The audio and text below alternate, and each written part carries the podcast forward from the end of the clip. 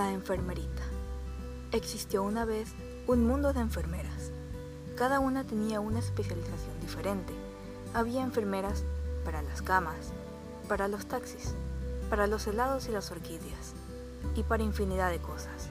Todos sabían bien lo que hacían, y para diferenciarse unas de otras, llevaban zapatos distintivos. Por ejemplo, las enfermeras de árboles llevaban mocasines de madera, las enfermeras de abejas llevaban sandalias de miel y las enfermeras de volcanes llevaban botas de piedra volcánica. Y así. Sin embargo, las enfermeras no nacen sabiendo su especialidad y para encontrarla son encerradas en bibliotecas durante un determinado periodo de tiempo y cuando éste acaba, ellas salen conociendo su don. Lastimosamente, esto no le pasó a Enfermerita. Ella leyó cada libro en su biblioteca, exploró cada tema y ninguno se adaptó a ella. Y intentó forzarse en muchas especialidades. Intentó ser la enfermera de los peluches. Todos acabaron descosidos. Lo intentó con el pan, al que puso talco en vez de harina. Lo intentó con los libros, pero las palabras se le cayeron y se perdieron. No pudo encontrarlas todas. Su tiempo en la biblioteca un día se acabó y ella no tuvo otra opción que salir al mundo pero como estaba tan decepcionada de sí misma por ser tan inútil, se cohibió y se separó de los demás. Muchos intentaron hablarle, pero ella los evitó. No quería que se burlaran de ella. El chisme de una enfermerita triste y aislada llegó a los oídos de la enfermera de enfermeras, que sin perder más tiempo buscó a la susodicha, encontrándola en un parque, jugando al uno con una paloma. La paloma le estaba ganando tocó su hombro para llamar su atención y le pidió un minuto de su tiempo para hablar. La enfermerita, muy angustiada, aceptó a regañadientes. La paloma se fue a comprar un churro.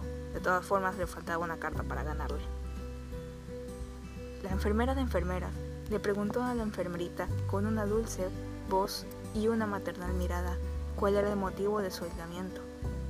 Quería hacerla sentir cómoda enfermerita, que nunca antes había platicado con nadie, se mostró reacia a conversar, pero la enfermera de, de enfermeras esperó paciente.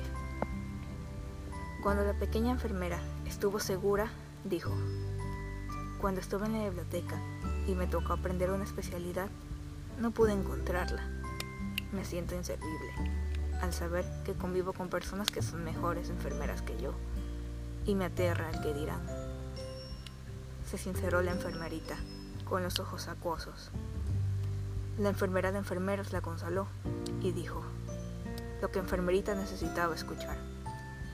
Pequeña, el dilema que tienes ahora lo han tenido muchas personas antes. Como tú, no todos encontraron en lo que eran buenos a la primera. Pero te puedo asegurar que lo encontraron eventualmente, sin excepción. Pero para llegar a eso necesitas socializar con otras personas, aprender de ellos y con el tiempo encontrarás tu lugar. Enfermerita respiró profundo y se llenó de paz. Ahora sabía que no estaba sola y tenía una nueva esperanza para seguir. A partir de ese momento, ella poco a poco se fue amistando con las otras enfermeras que comprendían la situación y la respetaban. Cierta mañana, cuando caminaba repartiendo volantes a las hormigas, se sentó a descansar en un banco. En este banco alguien había dejado hojas de papel. La mayoría estaban vacías, pero había algunas en las que había dibujos. Eran personajes lindos de caricatura. Lastimosamente estaban rotos. Triste por esto, se dispuso a repararlos con un lápiz que traía en su bolsillo.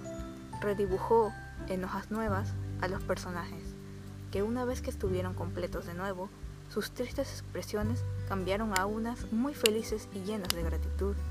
En este momento no se dio cuenta, pero cuando se despidió de las caricaturas y siguió su camino, se percató de lo que había hecho. Había curado, había arreglado algo que nunca antes había podido. La realización llegó a ella, dándose así a entender su deber, ser la enfermera de las caricaturas.